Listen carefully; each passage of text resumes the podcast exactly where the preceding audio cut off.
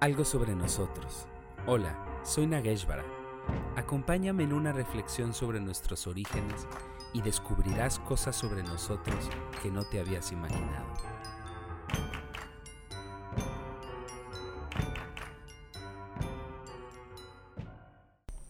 Llegamos al tercer episodio, viernes 13, ¿eh? ¿Qué tal?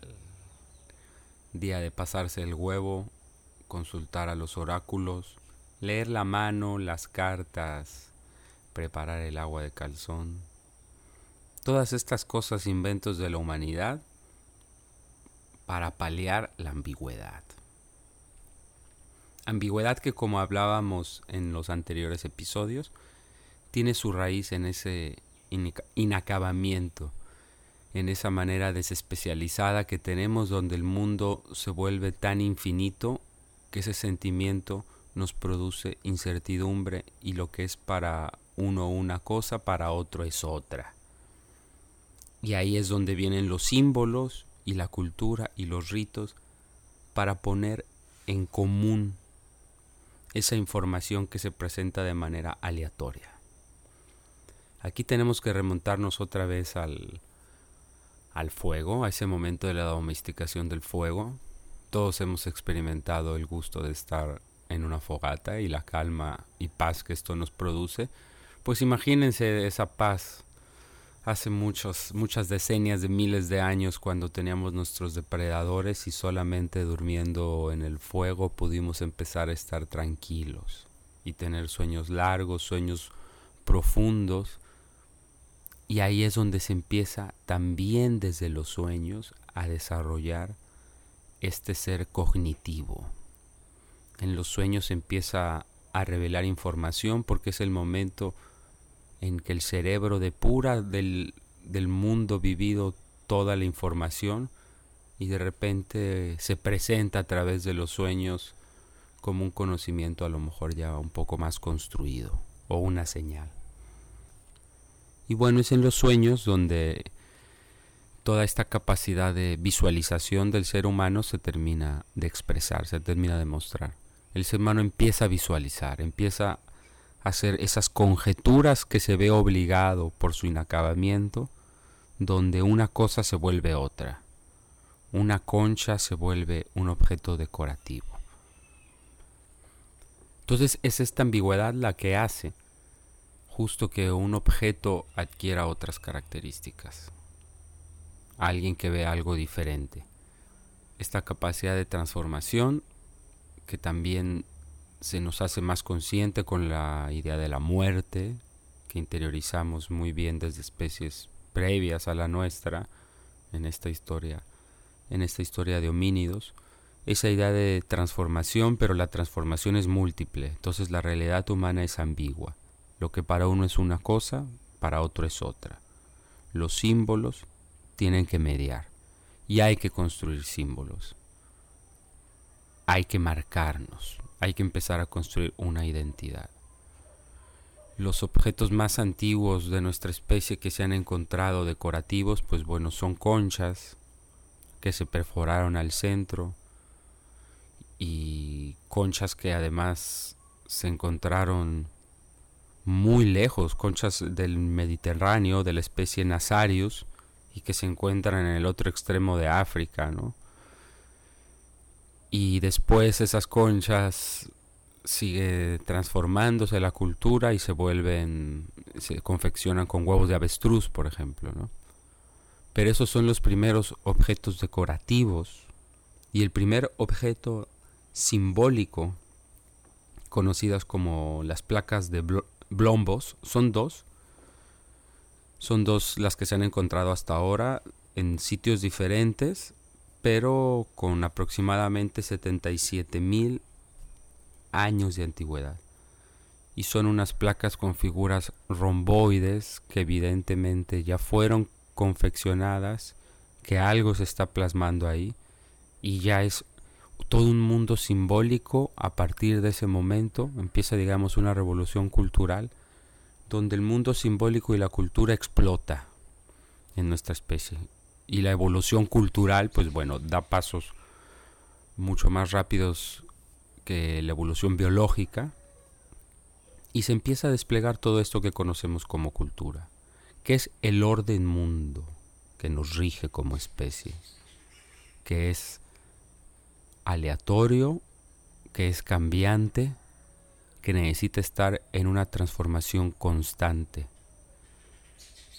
Esto es también porque la historia de los homínidos está, está llena de, cambios en el clima, y es parte de nuestra evolución. Por eso es, esa diversidad de homínidos que, que, hubo también tiene que ver con esa diversidad y esos cambios climáticos. Es como si se hubiera estado haciendo pues una experimentación a partir del clima, hasta que se lograra la especie que nosotros. El clima estuvo cambiando un montón y en cuanto empezó a tener más estabilidad, eh, cambió también la situación de nuestra especie.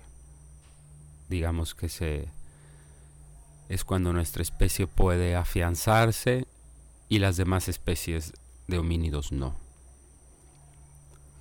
Entonces, y esta especialización que tiene que construir el ser humano por ser desespecializado, pues es su autodomesticación. Y esto es el, experimento del que les hablo. El ser humano se autodomesticó con su proceso de desespecialización. y todas las múltiples variaciones que nos permitía que nos permitía esto pues son la gama infinita de combinaciones que tenemos para construir el mundo. Entonces en esta construcción múltiple, aleatoria, infinita de posibilidades, Alguien me dirá, bueno, ¿cómo veo esta ambigüedad? ¿Cómo me doy cuenta de la ambigüedad? Pues bueno, es tan sencillo como ver que en nuestra especie hay fuertes y débiles, hay algunos que son promiscuos y otros que son muy castos, algunos que son muy espirituales y otros muy profanos, ¿no? Es como si hay una disonancia cognoscitiva, es decir, el conocimiento es muy ambiguo. Esto vendría a ser el único universal mucho se ha buscado para pensar en la naturaleza humana cuáles, cuáles son los universales de la cultura. Y ya hay filósofos que nos han dicho que, no hay universales o filósofos eh, que dicen que no hay naturaleza, que no hay naturaleza humana, pero la naturaleza humana es construir el mundo, esa es nuestra naturaleza y esa es nuestro, nuestra universalidad también. La ambigüedad es nuestro universal, que todos tenemos que construir nuestra realidad y que la realidad no es más que eso. No es algo que está fuera de nosotros mismos y, nos impone a que las cosas sean como son. Solo existe todo en nuestro cerebro humano. Y el cerebro de nuestra especie sigue funcionando como digamos que hay algo hay también un bagaje cultural que se nos ha ido legando como especie y que seguramente está en los genes también, porque nosotros tenemos un psiquismo que se conformó en la época en que éramos hordas. Ahí se conformó nuestra psique. Y esa raíz sigue hasta hoy día. Nosotros seguimos comportándonos como una horda. Por eso necesitamos la identidad. Por eso y si queremos entender el pensamiento de Horda, pues veamos una confrontación entre aficionados de dos equipos de fútbol diferentes, ¿no? Ahí es muy evidente la organización de Horda, tal cual. La Horda es como los, como los pollitos, yo lo veo mucho, crío aves de corral y aprendo mucho del ser humano ahí también. Los pollitos andan todos juntos porque de esa manera pues están más seguros, el ser humano juntos es una mejor manera de afrontar el inacabamiento, pero percibimos el mundo de manera diferente. Ahí está el dilema humano, eterno, universal. Tenemos que poner el mundo en común, entonces tenemos que crear esta cultura donde en lugar de de ir dejando, pareciera que se va sedimentando, se van añadiendo nuevos elementos y eso nos va haciendo más complejos y al mismo tiempo, entre más complejos, más susceptibles. Entonces, eh, otra manera de darnos cuenta en el, del pensamiento de Horda, por ejemplo, es en nuestra relación con la comida. Si pensamos también en horda y ambigüedad, ¿cuál sería esta relación? El primer miedo ancestral una vez que domesticamos el fuego era el clima que no podíamos controlar, a inviernos prolongados. Tenemos en nuestro inconsciente toda esta información de los periodos de glaciación, donde había que, afrontar los gorditos y con muchas provisiones. Ahí viene la primera ansiedad, esa es la, primera ansiedad, ansiedad, elemental, fuerte. ¿Qué diferencia la diferencia de, de morir o subsistir? ¿no? De estar organizados en grupo, con los bienes puestos en común. Para poner en común esos bienes que necesitamos, son necesarios los símbolos para mediar. En la zona donde yo vivo actualmente, en tiempos todavía no muy lejanos, había una figura reguladora de la selva, ¿no? que se llamaba Chane, que era quien se encargaba de sancionar o de premiar a las personas según la relación que tuvieran, más que premiar, retribuir, ¿no? a las personas según la relación que tuvieran con la montaña y con sus recursos naturales. Ese es el orden artificial que vamos creando. Y en nuestra memoria tenemos una sedimentación donde hay una memoria muy arcaica, ¿no? Decía André Leroy Agurán, una memoria específica. Esa memoria donde está toda nuestra información, no solo de especies, sino toda la información de la evolución que ha habido para que lleguemos nosotros a ser lo que hoy somos. Y tenemos una memoria étnica con las expresiones que hemos ido construyendo, con las vivencias. Y tenemos una memoria que también está, una memoria virtual, una memoria que se desarrolla dentro del mundo de lo posible. Entonces la ambigüedad nos rebota de inicio a fin. Por eso, tenemos que estar siempre delimitando el mundo, poniendo nombres, poniendo esquemas, poniendo símbolos. Y quien logra trascender eso, pues es el, yogi. Yo creo que todos podemos trascender eso. Y trascender eso no es, no es llegar a un lugar donde ya llegaste, ya te salvaste. Trascender eso se trasciende todos los días, se trabaja diario, ¿no? Porque no está dado nuestro orden, lo tenemos que construir. Entonces cuando nos hacemos conscientes que nosotros construimos nuestro orden mundo, que no hay nada dado, todo es un cuento que nos hemos inventado, pues nos conviene inventarnos el mejor cuento que podamos y en eso es donde vamos a ser artistas de nuestra propia vida. No vamos a poder cambiar las circunstancias, ojo, si podemos cambiar la manera de ver las circunstancias. Eso es la ambigüedad, que lo que para uno es un desastre, para otro es una posibilidad. La crisis puede ser fatalista, pero al mismo tiempo puede ser potencializadora de cambio. Estamos aburridos, estamos deprimidos, analicemos qué hacemos a nuestro alrededor, cuál es nuestro contexto, cuáles son nuestras relaciones, en qué cosas creo, qué hay más allá de mí, qué hay más allá de ese mundo de consumo que me ha hecho creer que soy de una manera dada.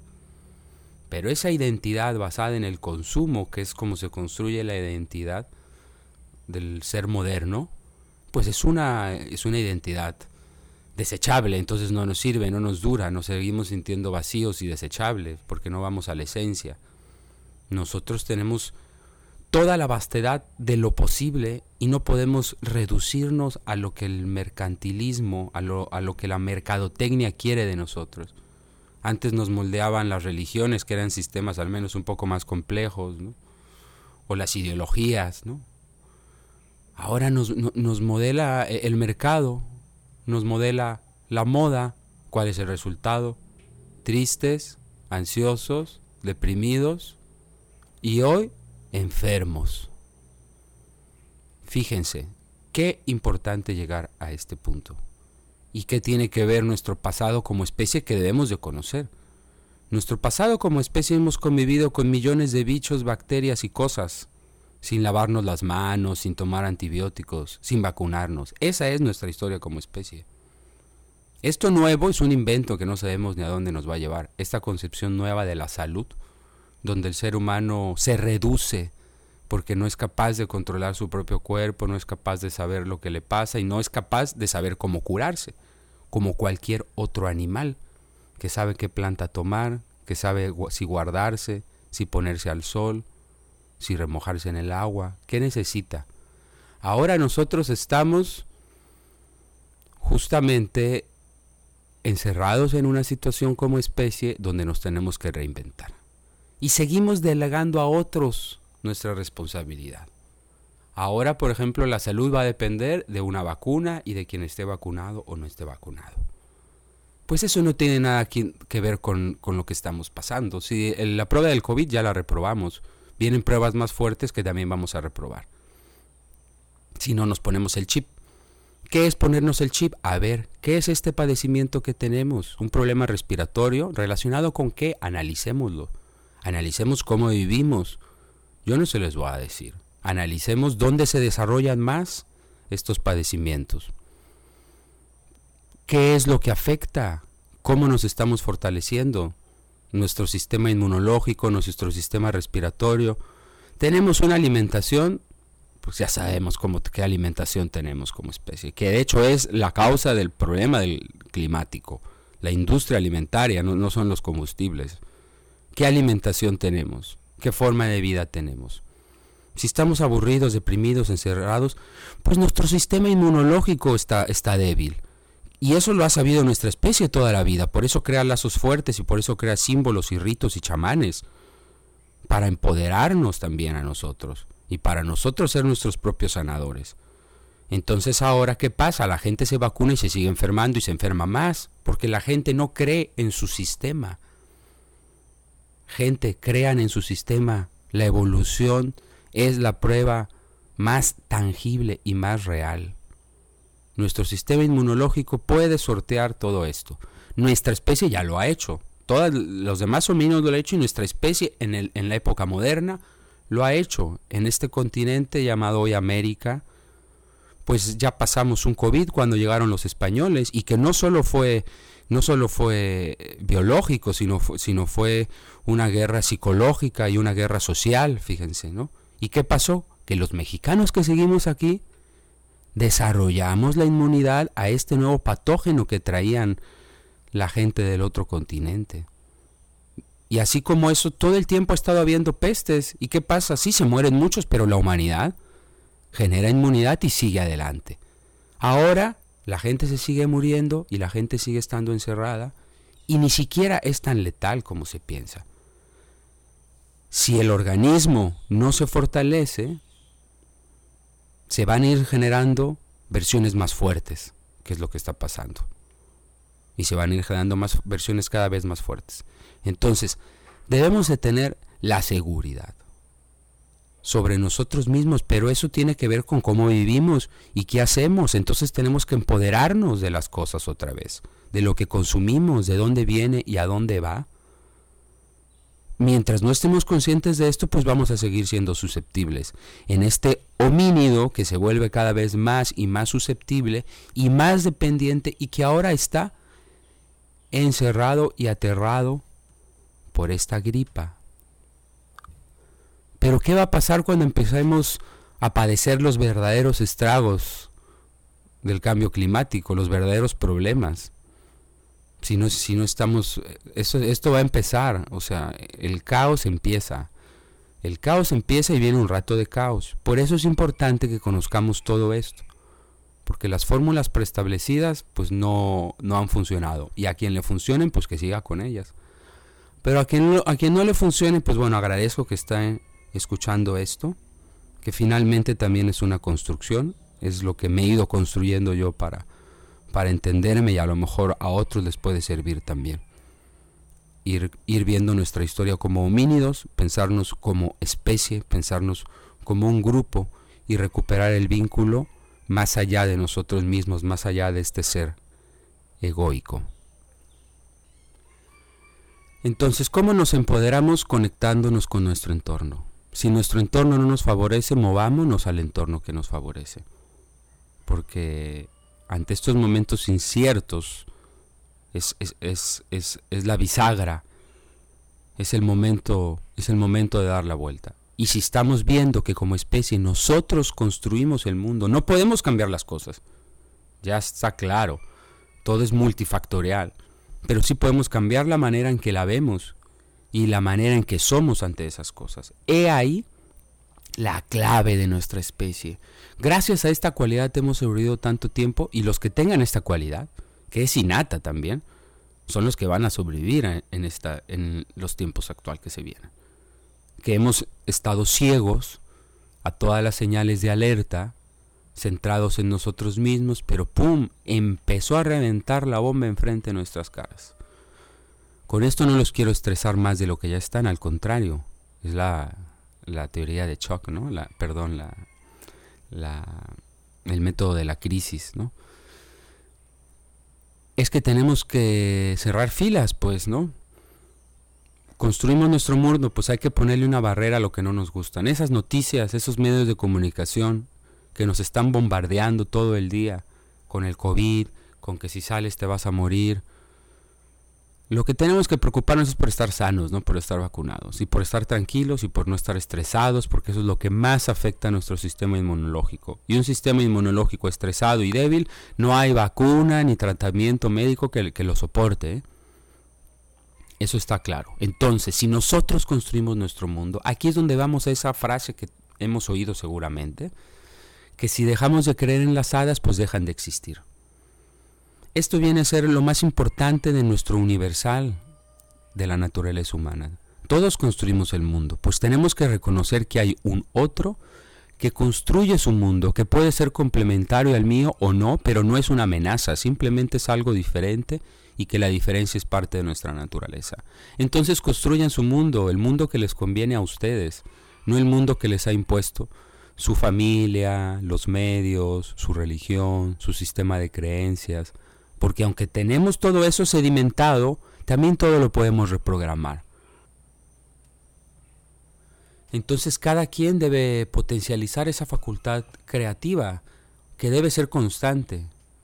Yo a lo largo de mi vida he tenido muchos cambios de sistemas de creencias, me he asomado a diferentes ideologías, a diferentes religiones y siempre siempre pasándola por el filtro que es cada quien y, haciendo algo diferente con ello. Y así he sido diferente a lo largo de mi vida y en algunas otras cosas constante.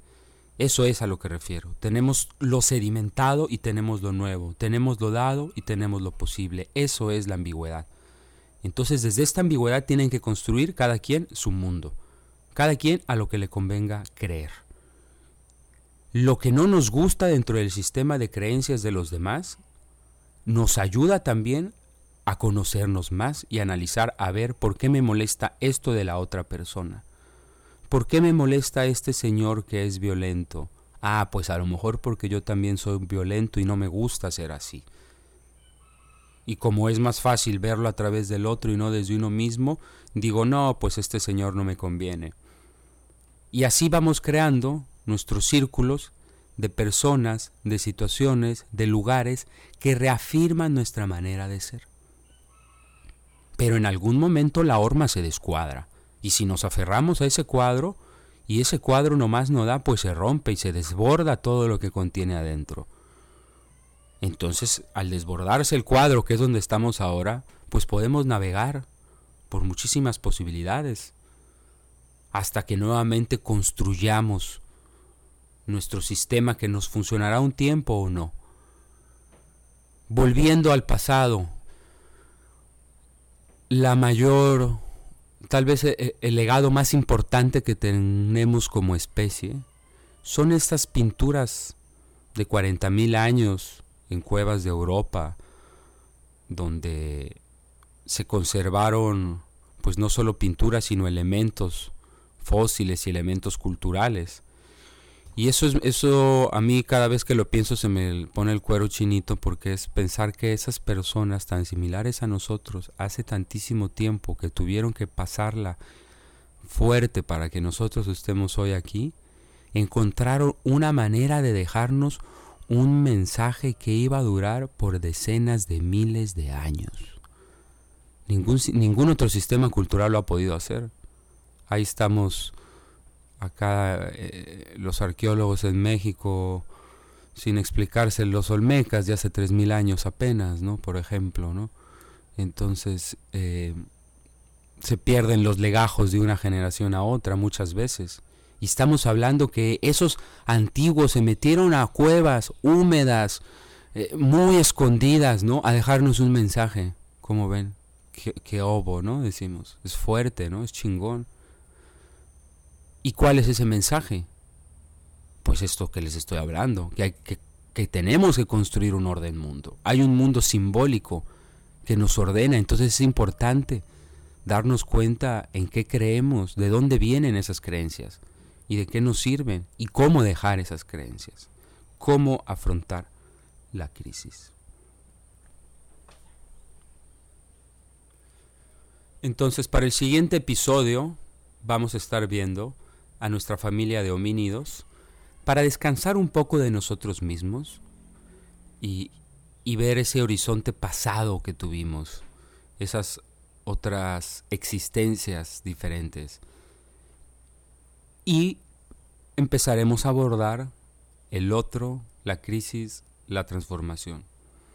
El otro cercano a nosotros, más diferente, pues son estos otros homínidos que se nos están descubriendo, revelando ahora con las nuevas investigaciones. Entonces el siguiente episodio vamos a hacer una aventura narrada, porque como esto es narrado, Podría ser visual, pero en lo visual trabaja menos el cerebro. Aquí queremos trabajar desde el imaginario, con su capacidad imaginativa, lo que se detona en el cerebro cuando escuchamos una narración. Entonces, pues bueno, nos vemos en el siguiente episodio que vamos a estar con los homínidos. Chao, chao.